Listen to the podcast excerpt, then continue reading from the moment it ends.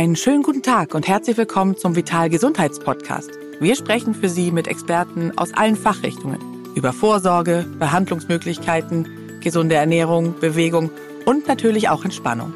Kurzum, alles, was wir brauchen, um uns im Leben wohler zu fühlen.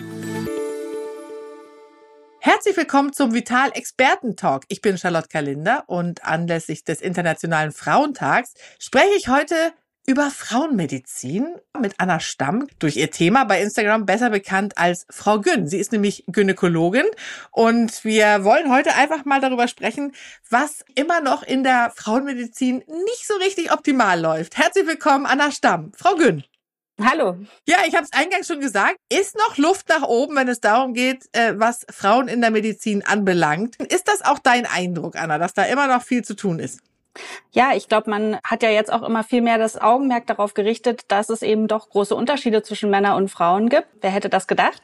Und dass es eben auch in der Medizin eben wichtig ist und dass eben ganz viele Erkenntnisse immer von äh, Studien, die an Männern durchgeführt wurden, eben übertragen wurden auf, auch auf Frauen und dass das eben nicht besonders gut funktioniert, weil Frauen eben teilweise ganz anders reagieren auf Medikamente oder auch eine andere Dosis brauchen und da ist man wirklich erst neuerdings so ein bisschen hintergekommen und versucht jetzt in den Studien auch die Frauen immer mehr mit abzubilden.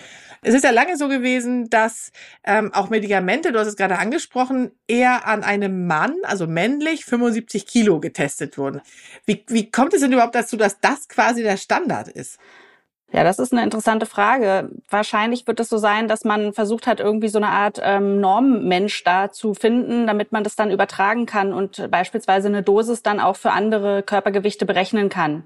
Es ist aber ja auch so, dass sich ein Medikament ja immer verschieden verteilt im Körper und äh, Männer und Frauen haben ja zum Beispiel auch eine ganz andere Zusammensetzung, was jetzt so Fett und äh, Wasser und sowas angeht, so dass auch die Verteilungsräume einfach ganz anders sind, so dass es schon ein bisschen schwierig ist mit der Dosis, das einfach so zu übertragen. Ja, ich habe zum Beispiel auch mal gelesen, dass das auch damit begründet wurde, dass Frauen ja nun mal diesen Zyklus haben und dass der Zyklus eben so anders als bei Männern ist und dass deswegen eine Frau nicht in Frage kommt als Testperson für Medikamente.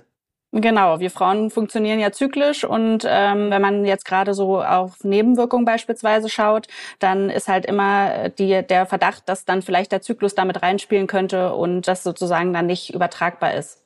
Ist es denn wirklich so, dass Frauen durch den Zyklus immer in diesen verschiedenen Phasen des Zyklus unter, also so ganz anders funktionieren? Ist das wirklich so? Ja, ich würde schon sagen, dass das so ist. Also ähm, Frauen, die jetzt nicht hormonell verhüten, da diese Hormone, die spielen schon in ganz viele Lebensbereiche damit rein. Also mittlerweile gibt es ja auch viel Forschung dazu, ähm, dass beispielsweise im Sport man äh, zyklusphasenabhängig trainieren sollte und in der Follikelphase, dieser ersten Phase im Zyklus, eben leistungsstärker ist und dort dann eher auch die Maximalleistung erbringen kann, während man eben in der ähm, Zyklusphase so kurz vorm, vor der Menstruation eher so ein bisschen weniger leistungsstark ist und eher sanftes Ausdauertraining machen sollte und vielleicht so Grundlagentraining und um die Mens rum eben tatsächlich auch vielleicht eher ein bisschen Pause machen sollte. Also auch im Leistungssport ist es mittlerweile angekommen. Das finde ich total interessant, weil das ist natürlich sehr unterschiedlich. Ist das auch deine Erfahrung, dass das so ist, dass manche das gar nicht merken und manche aber dann doch sehr stark? Wie kommt das eigentlich? Ich glaube, es ist einfach sehr verschieden, wie introspektiv wir so sind und äh, wie wir uns damit auch auseinandersetzen. Und es gibt einfach einige Frauen auch, die verstärkt ja so unter PMS-Beschwerden leiden, also die in der zweiten Zyklushälfte einfach da sehr äh, empfindsam sind für diese hormonellen Veränderungen. Und dann gibt es eben andere, die das nicht so wahrnehmen. Aber vielleicht äh, würde es dir auch mehr auffallen, wenn du jetzt beispielsweise einen Zykluskalender führst und da nochmal genauer drauf acht gibst. Ist das etwas, was du äh, Frauen generell empfiehlst oder nur, wenn es Probleme gibt? Ich finde, wenn man jetzt irgendwie äh, da keinen Schmerz hat, dann muss man auch nicht unbedingt den Zykluskalender führen. Aber äh, für viele Frauen ist es doch hilfreich. Und äh, ich finde das auch eigentlich ganz schön, das zumindest mal eine Weile lang zu machen und zu beobachten, wie es einem so geht und auch ein bisschen mehr reinzuspüren, wann beispielsweise der Eisprung ist. Viele Frauen spüren ja auch, wann der Eisprung ist, weil das ja auch beispielsweise hilft, wenn man mal schwanger werden will, dass man einfach seinen Zyklus äh, besser kennt und seinen Körper und das dann einfach schneller geht mit dem Schwangerwerden. Mhm, klar. Wenn wir jetzt so über die Nachteile sprechen, wo immer noch Luft nach oben ist, dann ist es ja auch so, dass die Pille für den Mann zum Beispiel ja auch mal getestet wurde oder auch im Gespräch war, aber am Ende des Tages ja nicht so wirklich sich durchgesetzt hat. Wie war denn da eigentlich so die Entwicklung? Also ursprünglich wurde tatsächlich das beides mal so parallel beforscht. Dann kam aber ja ziemlich schnell der Durchbruch mit äh, der Pille für die Frau. Und das war ja auch ähm, ein ziemlicher Gamechanger einfach. Und gerade ist ja auch gerade in eine Zeit gefallen, wo es für viele Frauen einfach auch eine ähm, Selbstbestimmung äh, bedeutet hat, die Verhütung selbst in der Hand zu haben, so dass dann einfach die Nachfrage, denke ich, da für die Pille für den Mann erstmal auch gar nicht so da war. Und dann gab es jetzt über die Jahrzehnte immer wieder Projekte, wo eben äh, das getestet wurde, ob Männer nicht auch hormonell verhüten könnten. Meistens macht man das dann mit Testosteron. Wenn man das nämlich ähm, den Männern hochdosiert gibt, dann ähm, werden sie eben unfruchtbar für einen Zeitraum. Und man kann das zum Beispiel geben als Spritze. Es funktioniert leider nicht so gut als Tablette. Aber es gibt so verschiedene Konzepte mit Spritzen. Aber meistens wurden die Studien dann wieder abgebrochen, weil die Nebenwirkungen zu stark waren. Und waren die denn wirklich so stark? Weil ich habe irgendwann auch mal gelesen, dass die eigentlich genauso stark waren wie die Nebenwirkungen bei Frauen. Nur dass dann bei Männern gesagt wurde, so um Gottes Willen, das können wir denen ja nicht zumuten. Ja, das ist so ein bisschen die, der Kritikpunkt, ne? Äh, der ja auch nicht ganz von der Hand zu weisen ist. Also einerseits liegt es sicherlich daran, dass äh, heute die ähm, Hürden für eine Zulassung für ein Medikament einfach viel höher sind. Also man toleriert einfach viel weniger schwerwiegende Nebenwirkungen, als man das damals noch getan hat, als die Pille für die Frau auf den Markt kam. Ähm, und dann ist es aber ganz sicher auch so, dass die Männer nicht so bereit sind, ähm, da, das in Kauf zu nehmen und Frauen da einfach ein bisschen leinsfähiger sind. Aber ist es denn so tatsächlich, dass es nach wie vor keine Verhütungsmethode gibt, die jetzt der Mann machen kann und auch diese Spritzen und Tabletten sind in der in der Testphase und wurden immer wieder abgebrochen oder gibt es jetzt irgendwas schon was funktioniert? Nee, also auf dem Markt gibt es gar nichts. Also da ist es tatsächlich, äh, Verhütung für den Mann äh, besteht immer noch aus dem guten alten Kondom und ähm, der Vasektomie, also der Durchtrennung der äh, Samenstränge, was man jetzt sozusagen ja als ähm, letzte und äh, durchgehende sichere Verhütung dann machen kann. Aber ansonsten gibt's da nicht viel, während es ja für die Frauen wirklich eine Bandbreite an verschiedenen Verhütungsmethoden gibt und Frauen ja durchaus auch bereit sind, sich irgendwelche Verhütungsstäbchen in den äh, Arm schieben zu lassen oder alle drei Monate zum Arzt zu gehen, um sich eine Spritze zu verpassen oder auch sich Spiralen in die Gebärmutter einlegen lassen, was ja auch nicht ganz angenehm ist. Und ähm, bei den Männern gibt es das alles überhaupt gar nicht. Das letzte, was ich jetzt noch gehört habe, ist, dass eben doch nochmal dieses äh, Testosteron-Konzept eben geprüft wird in vielleicht ein bisschen niedrigere Dosierung, in der Hoffnung, dass das dann äh, besser verträglich ist. Das Problem ist aber auch ganz einfach, wenn keine Nachfrage da ist, dann wird da auch kein Geld reingesteckt. Und diese ganzen Medikamentenstudien, die kosten ja alle Unmengen an Geld. Und die Pharmaindustrie ist da einfach nicht interessiert daran, so ein Produkt zu entwickeln, wenn es dafür keine Nachfrage gibt. Aber es ist natürlich auch einfach sehr bequem und man hat das einfach jahrzehntelang so praktiziert, ne? Ja, erstmal ist es natürlich auch naheliegend, dass die Frau, die ja dann am Ende auch mit dem Kind da sitzt oder mit der Schwangerschaft da sitzt, ja vielleicht auch die Verhütung mehr auch bei sich in der Hand haben will. Das kann ich mir vorstellen, dass das vielleicht auch eine Rolle spielt. Also wer will sich schon darauf verlassen, dass äh, man dann immer daran gedacht hat, die Pille regelmäßig einzunehmen? Ja, das ist auch wieder wahr. Das könnte auch problematisch werden. Werbung. Okay, ich glaube, kaum eine Beschwerde hört man zurzeit so oft wie es ist so schwer, neue Mitarbeitende zu finden. Und das kann ja auch wirklich mühselig sein, ne? sich da stundenlang durch die verschiedenen Jobseiten zu klicken, auf der Suche nach den passenden Kandidatinnen oder dem passenden Kandidaten. Aber das muss es gar nicht, denn mit Indeed geht es Ganz einfach, finden Sie schnell und gezielt die passenden Mitarbeitenden mit leistungsstarken Tools auf Indeed.com. Indeed hilft Ihnen, Bewerbungsgespräche einfach zu planen und mit Videointerviews zu führen. Alles an einem Ort. Sichern Sie sich jetzt 75 Euro Startguthaben für Ihre Premium-Stellenanzeige auf Indeed.com slash live24. Es gelten die AGB. Werbung Ende. Ich finde, es ist schon interessant. Das ist ja auch auf anderen Gebieten, wie zum Beispiel habe ich neulich auch gelesen, dass die äh, Schutzmasken für die Gesichter, die sind zum Beispiel auch auf ein Männergesicht ausgelegt und nicht auf das Frauengesicht. Deswegen saßen die bei uns so schlecht. Auch interessant, oder? Ja, absolut interessant. Deswegen liefen die ganzen Frauen immer mit den Kindermasken rum, ne? Ja, genau.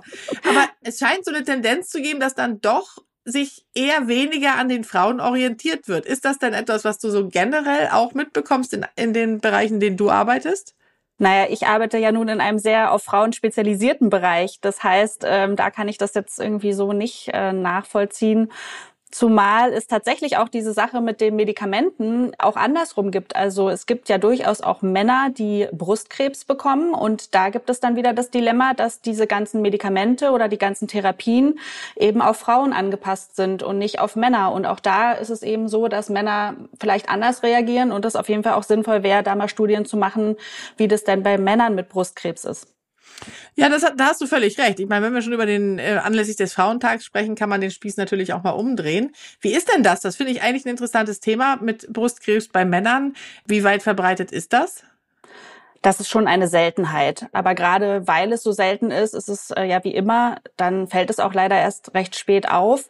Und äh, die Männer sind natürlich damit auch ein bisschen alleingelassen und es ist eben schambehaftet. Also wir haben selten mal Männer äh, bei uns in der Praxis, die ähm, zur Abklärung kommen, also zum Brustultraschall, weil da etwas äh, auffällig war. Und die sitzen dann natürlich immer so ein bisschen kleinlaut im Wartezimmer unter den ganzen Frauen. Aber das ist ja auch tatsächlich vielleicht eine Grauzone, ne? Weil ja, der Urologe wird es ja nicht äh, mit bedienen, vermutlich, sondern die Männer, die jetzt ähm, eine, eine Vorsorge machen wollen, müssen dann tatsächlich zum Gynäkologen gehen. Ja, Oder zur Mammographie richtig. in der Radiologie. Ja, ganz genau. Aber dadurch, dass das wahrscheinlich sehr selten ist, ist das auch jetzt keine Vorsorgeuntersuchung, ähm, die wirklich empfohlen wird, ne? Nein, also das würde man nur beim Verdacht, äh, wenn da jetzt irgendwas beim Tasten auffällig ist oder so, würde man das machen. Dafür ist es einfach viel zu selten dann doch. Ah, ich weiß, dass wir heute eigentlich ja über Frauenmedizin reden, aber jetzt nur noch mal nur kurz Interesse halber, würdest du das denn empfehlen Männern, dass die das, dass die das abtasten sollen?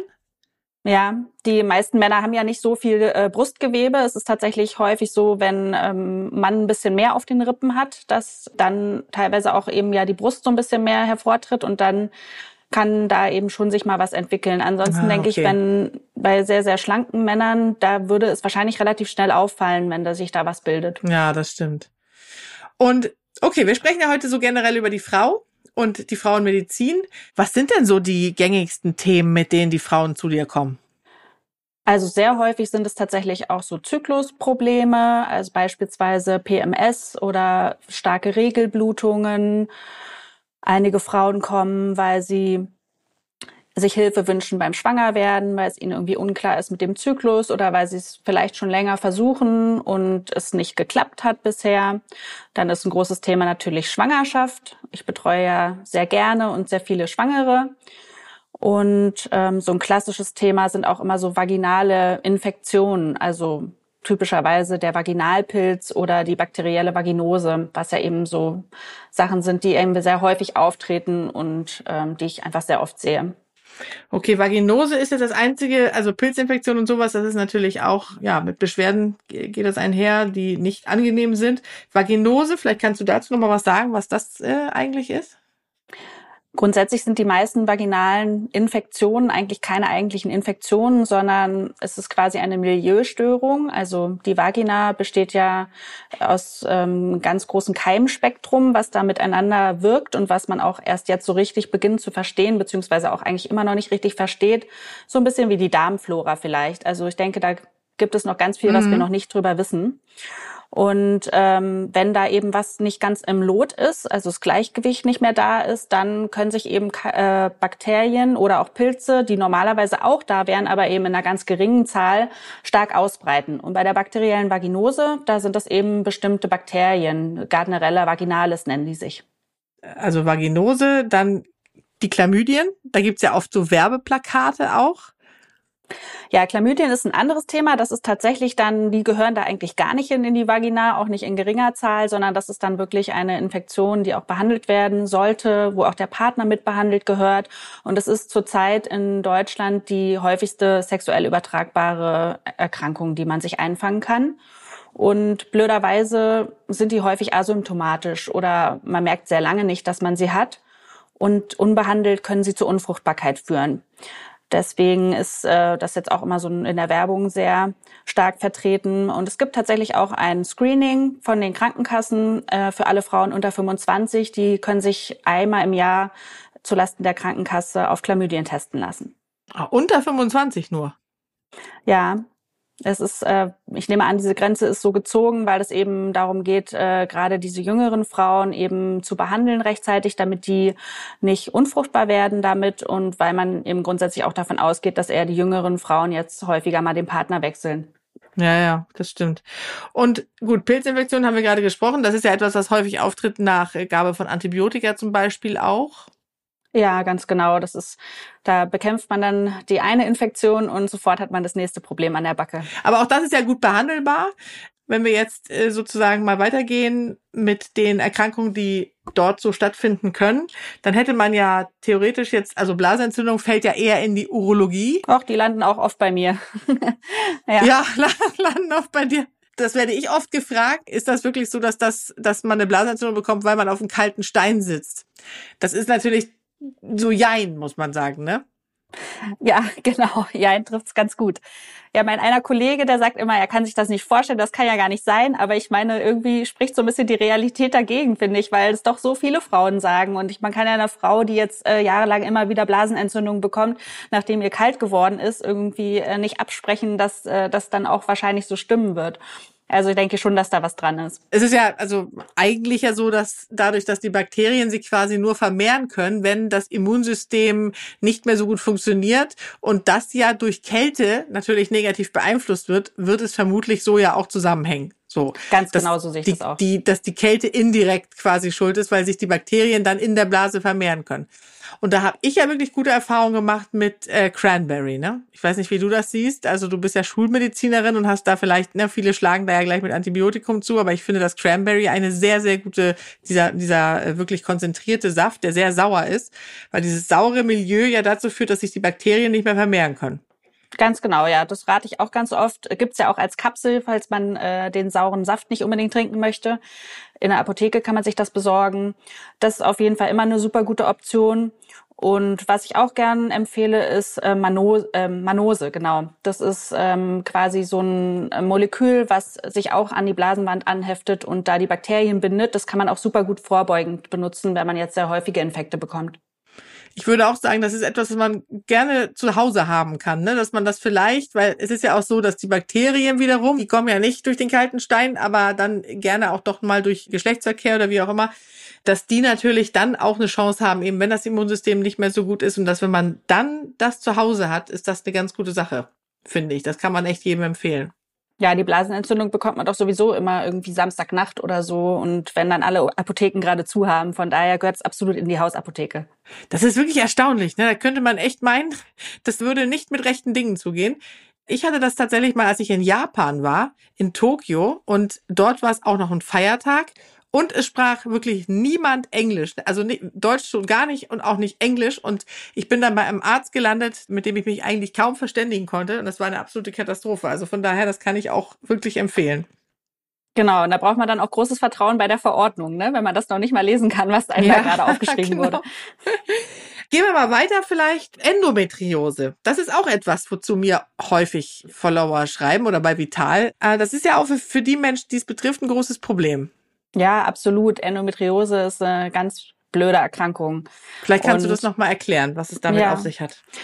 Bei der Endometriose befindet sich ein Gewebe, was im Grunde genommen dem entspricht, was in der Gebärmutter ist, als Gebärmutterschleimhaut außerhalb der Gebärmutter. Das kann grundsätzlich an sehr vielen Orten im Körper auftreten. Häufig ist es eben im kleinen Becken, beispielsweise auf den Eierstöcken, manchmal auch in der Gebärmutterwand oder eben auf der Beckenwand. Es kann aber sogar auch in der Lunge auftreten oder auch im Gehirn. Das sind dann eher seltene Fälle, aber auch da wurde das schon gefunden. Und dieses Gewebe reagiert nun zyklisch immer auf die Hormone. Das heißt, in der ersten Zyklusphase wächst es und äh, zur Periode blutet es dann eben auch ab. Und gerade zur Periode macht es dann eben zyklisch auch immer diese ganz heftigen Beschwerden. Also viele Frauen haben sehr starke Regelblutungen, sehr, sehr schmerzhafte Regelblutungen, so richtig mit Kreislaufproblemen und Erbrechen, dass sie im Grunde genommen tagelang gar nicht aus dem Bett kommen und haben zusätzlich auch noch Verdauungsprobleme. Und eben je nachdem, wo die Endometriose liegt, ähm, macht es dann eben da Schmerzen und Beschwerden in diesem Bereich. Und das Problem an der Endometriose ist, dass es so schwer ist, sie zu erkennen, weil man sieht sie sehr schlecht im Ultraschall und auch die Beschwerden dazu können zwar schnell dann hinweisen auf Endometriose, aber es ist halt nicht eindeutig äh, anhand der Beschwerden zu erkennen. Das heißt, die einzige Art, um es wirklich richtig sicher herauszufinden, ist, dass man eine Bauchspiegelung durchführt. Und das ist ein minimalinvasiver Eingriff, wo man eben drei kleine Schnitte im Bauch macht und dann mit einer Kamera und langen Instrumenten äh, per Schlüssel Schlüssellochtechnik arbeitet. Aber es ist eben ein Eingriff, für den man eine Vollnarkose braucht und man hat ein OP-Risiko, bleibt manchmal sogar auch eine Sta Nacht stationär. Also es ist nichts, was man mal so nebenbei einfach macht. Und das ist eben so ein bisschen das Dilemma mit dieser blöden Endometriose, dass man es deswegen oft sehr, sehr spät erst herausfindet. Und was sind so die Ursachen? Was weiß man darüber? Eigentlich sagt man ja zum Beispiel auch, dass wenn man mal einen Eingriff hatte und dort ins Gewebe geschnitten wurde, dass daraus auch sowas entstehen kann. Man kann es dadurch verbreiten. Also diese Herde, die können quasi so richtig wie streuen, dann wie Krebs, äh, dass man, wenn man da operiert, dann im Namenbereich beispielsweise diese Herde hinstreut. Ansonsten Nur, dass sie dann gutartig sind, ne? Ganz genau, ja. Ansonsten gibt es mehrere Theorien. Es ist noch nicht so richtig raus, wie genau das entsteht mit der Endometriose. Okay, und von Endometriose, du sagtest gerade schon äh, Stichwort Krebs. Auch die Krebsvorsorge ist natürlich ein ganz wichtiges Feld, wenn es um die äh, Frauenmedizin geht. Wie oft empfiehlst du denn, dass Frauen zur Vorsorge gehen? Grundsätzlich ist es immer gut, einmal im Jahr zur Krebsvorsorge zu gehen über die Jahre passt sich ja das so ein bisschen an. Also nicht in jedem Alter ist das Gleiche angeraten zur Vorsorge, aber dieser Einjahreszyklus, der ist eigentlich für alle Altersstufen erstmal eine gute Sache. Bei bestimmten Fällen rate ich dann auch zweimal im Jahr zu gehen, aber in der Regel ist einmal im Jahr eine gute Idee. Okay, das ist ja Stichwort in besonderen Fällen. Da gibt es ja nach wie vor schon auch viele Fälle äh, von HPV. Das ist ja das humane Papillomavirus. Wogegen ja Mädchen mittlerweile auch geimpft werden. Das ist ja ein ganz toller Fortschritt, dass sie in ganz jungen Jahren geimpft werden, damit sie keinen Gebärmutter- äh, oder Gebärmutterhalskrebs bekommen können. Ist das damit eigentlich komplett ausgeschlossen? Also erstmal können jetzt auch die Jungs geimpft werden, was ich auch mhm. total super finde, um mhm. auch nochmal auf die Geschlechtermedizin äh, ja, zurückzukommen. Weil erstens äh, HPV nicht nur Gebärmutterhalskrebs auslöst, sondern auch mal, zwar seltener, aber auch mal ein Peniskarzinom oder ein Analkarzinom oder auch sogar Karzinome so im Hals-Rachenbereich durch Oralverkehr auslösen können. Und das kann ja durchaus auch die Männer mal treffen. Und außerdem spielen die Jungs und die Männer natürlich als Überträger eine große Rolle. Deswegen mhm. finde ich es total wichtig, dass die Jungs jetzt auch geimpft werden werden können. Und ähm, die Impfung, die, der Impfstoff, den wir aktuell haben, der ist gegen neun von diesen äh, Viren, mhm. wobei zwei davon keine krebsauslösenden sind, sondern Feigwarzen verursachen, die zwar nicht gefährlich sind, aber eben sehr, sehr lästig sein können, weswegen auch schon das, finde ich, ein Pluspunkt dieser Impfung ist. Mhm. Und die anderen sieben sind eben diese krebsauslösenden. Und es gibt leider aber noch mehr. Also ich, mittlerweile sind 15 ähm, krebsauslösende Viren bekannt, so dass ah. wir zumindest knapp die Hälfte haben. Wobei es auch sein kann, dass wir noch nicht alle kennen. Ich dachte, es sind immer die beiden Typ 16 und 18 eigentlich, die äh, auslösend sind. Das ist also mittlerweile schon dann mehr geworden. Es gibt äh, 16 und 18 sind die häufigsten, sind am häufigsten nachweisbar, aber es gibt eben auch noch andere.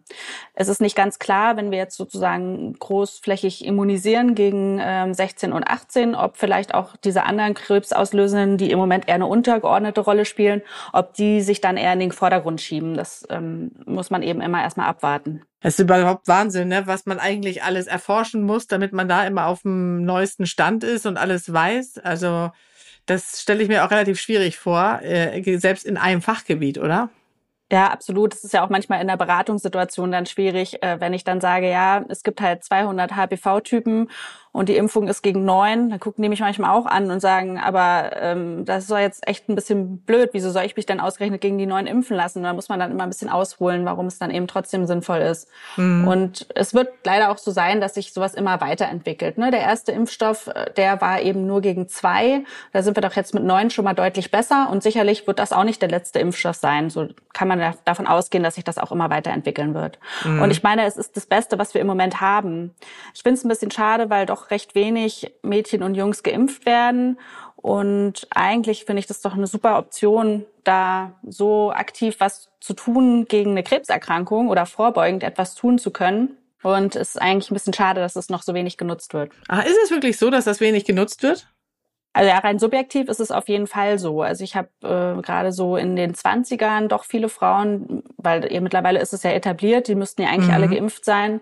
Und ich würde sagen, also zumindest in meiner Praxis ist die Impfquote da nicht so gut. Okay, also da ist noch Luft nach oben. Also ich kann nur sagen, ich habe meine Tochter geimpft und ich finde das an sich super, aber natürlich muss das jeder für sich entscheiden. Aber gerade zum Thema Krebs finde ich, wenn es da etwas gibt, was man tun kann, äh, ist das natürlich sehr, sehr wichtig. Wenn wir jetzt noch mal kurz auf die Brustkrebsvorsorge gehen, besteht die ja in der Regel eben aus Ultraschall und äh, Mammographie. Mammographie ist ja im Grunde auch Ultraschall mit äh, Radiologie zusammen. Kann man ja beides quasi immer machen. Wird aber ja erst ähm, eigentlich gezahlt ab einem späteren Alter. Aber eigentlich sagt man, dass es eher früher sein sollte, ne? Ja, also das Mammographie-Screening beginnt mit 50 und mhm. da ist es dann auch die reine Röntgenuntersuchung. Mhm. Günstig ist tatsächlich immer, wenn man die Mammographie, also die Röntgenuntersuchung der Brust, kombiniert mit einer Ultraschalluntersuchung, weil man sozusagen dann aus beiden Techniken das Beste rausziehen kann. Beides mhm. kann, ist so ein bisschen, das eine ist so ein bisschen besser, um das eine zu entdecken und das andere eben, um andere Dinge zu entdecken und in Kombination ist es eigentlich recht gut. Das ist aber in diesem Screening so nicht vorgesehen, sondern da ist eben wirklich nur diese Röntgenuntersuchung vorgesehen. Man kann aber auch als Selbstzahlerleistung beispielsweise in früheren Jahren eine Ultraschalluntersuchung der Brust durchführen lassen, um eben zu gucken. Und das ist ja wirklich auch empfehlenswert. Ne? Das ist ja gut investiertes Geld, muss man sagen ja, es ist halt immer so auf die Allgemeinheit gesehen, muss man sich das dann immer angucken. Aber ich denke auch, es ist gut investiertes Geld. Und wofür geben wir sonst immer mal eben Geld aus und dann einmal im Jahr da die Brust angucken zu lassen, ist auf jeden Fall eine gute Sache. Ja. Hast du eigentlich mal gehört von der Methode Discovering Hands? Das sind ja sehbehinderte Frauen, die diese Untersuchung machen und wo viele sagen, dass das was ganz Tolles ist. Das ist ja die sogenannte Taktilographie, wo die eben durch ihren besonderen Tastsinn viel, viel früher noch was entdecken können, ne? Ja, das macht ja auch total Sinn, dass die eben viel sensibler sind und die sind ja auch speziell ausgebildet und diese Tastuntersuchungen, die gehen auch sehr lang und sind sehr, sehr ausführlich. Und ähm, es scheint ja ganz gut zu sein, wobei ich da jetzt gerade keine Daten zu kenne, wenn man das jetzt auswertet. Es übernehmen ja aber sogar einige Krankenkassen auch. Ja, die Privaten übernehmen es äh, grundsätzlich und auch schon einige gesetzliche. Aber selbst wenn nicht, es kostet eben so zwischen 50 und 65 Euro und man bekommt dort auch, und das ist ja das Interessante, man bekommt dort auch nochmal wirklich den, das, das Abtasten auf diese besondere Art und Weise mit geschlossenen Augen gezeigt, wie man das im Grunde zu Hause nachmachen kann. Da werden ja so Klebestreifen gesetzt und dann nacheinander abgetastet. Das geht so 30 bis 60 Minuten. Äh, ich habe das mal gemacht und das, das war wirklich interessant, weil das ganz andere Form ist und gerade dadurch, dass der Brustkrebs ja an sich nicht das Schlimme ist, sondern wenn es dann in den Körper streut, äh, ist es ja umso wichtiger, dass wir es ganz früh entdecken, weil es dann sehr häufig heilbar ist. Ja, und gerade diese Selbstuntersuchung, ich glaube, das unterschätzen auch einfach Frauen sehr häufig, die immer das Gefühl haben, sie könnten das selber gar nicht beurteilen. Aber wenn man wirklich regelmäßig die Brust abtastet und in der Hand hat und sich einfach merkt, wie sie sich jetzt anfühlt, dann merkt man doch schnell Veränderungen. Also ich habe sehr viele Frauen, die doch zu mir kommen und selbst den Knoten gefunden haben. Also von daher würde ich da auch wirklich allen Frauen sagen, sie können sich da selbst mehr vertrauen und sollten wirklich auch regelmäßig die Brust selbst abtasten. Ist es so, dass das meistens ähm, oben rechts quasi auftritt oder ist das etwas, was man gar nicht so sagen kann? Also wenn ein Brustkrebs auftritt, sagt man ja, dass das eigentlich die, gehäuf, die gehäufteste Form ist. Genau, also man teilt sich die Brust immer in so gedachte Quadranten ein und da ist es der obere, äußere Quadrant, der statistisch gesehen am häufigsten betroffen ist. Kann man das erklären, warum? Ich nehme mal an, dass hat damit zu tun, dass in diesem Bereich häufig auch sehr viel Drüsengewebe ist. Mhm. Auch gerade wenn man stillt, ist ja da häufig der Bereich, wo der am festesten wird in der Stillzeit, weil sich da einfach dieses Drüsengewebe so verdichtet. Und dann ist es ja statistisch auch logisch, weil da der Krebs in den Drüsen entsteht, dass in diesem Bereich dann auch am häufigsten Krebs auftritt. Mhm. Gut, also zum Glück wird er ja sehr, sehr früh entdeckt und es ist nicht so häufig, auch wenn natürlich jeder von uns mittlerweile Menschen kennt, die es äh, betrifft und von daher ist natürlich auch wie so ein Schreckgespenst, so ein Damoklesschwert, was immer so über einem äh, kreist. Aber umso wichtiger, dass man drüber spricht und ich würde jetzt gerne, weil du eben ja auch nochmal Hormone angesprochen hast, ähm, es gibt ja viele, die machen Hormon-Yoga, um mit was Leichtem abzuschließen. Hast du damit Erfahrung gemacht? Also grundsätzlich habe ich schon Yoga-Erfahrung und ich bin auch total für Yoga. Ich habe jetzt selbst aber noch keine Hormon-Yoga-Erfahrung. Hast du das schon mal versucht? Nee, habe ich noch nicht, aber ich habe jetzt schon so viel drüber gelesen, dass ich glaube, dass ich mal machen muss. Das wäre ja etwas, was man quasi so, wenn es jetzt um Frauenmedizin geht und Geschlechtermedizin, finde ich, dass Hormon-Yoga eigentlich eine Sache wäre, die man mal ausprobieren könnte, oder? Ja, absolut. Also ich denke, das ist auf jeden Fall, äh, macht es auch total Sinn, dass ähm, eine Entspannungstechnik wie Yoga und eine, eine Fokussierung eben auf sich selbst äh, bei äh, so Hormonproblemen eben helfen kann. Also ich bin da absolut offen für. Ja, also das finde ich, machen wir dann mal, können wir ja vielleicht mal zusammen ausprobieren. Und warum nicht am Internationalen Frauentag? Das wäre doch vielleicht mal eine schöne Beschäftigung. Und ähm, ja, ich finde es ganz wichtig, dass wir nochmal drüber gesprochen haben. Frauenmedizin ist ein ganz wichtiges Thema. Wenn es Fragen dazu gibt, gerne stellen. Können per Mail geschickt werden oder wir haben ja auch unseren Vital Instagram-Account, da kann man auch Nachrichten schicken. Ansonsten gibt's natürlich unser fantastisches Heft noch zu lesen und online ganz viele interessante und spannende Artikel. Anna, ich danke dir sehr dafür, dass du heute unser Gast bist und warst und hoffe, wir können demnächst mal wieder zu spannenden Frauenthemen sprechen. Ja, sehr gerne. Hat mir viel Spaß gemacht. Genau. Frau Gün bei Instagram heute bei uns. Vielen, vielen Dank und bis ganz bald.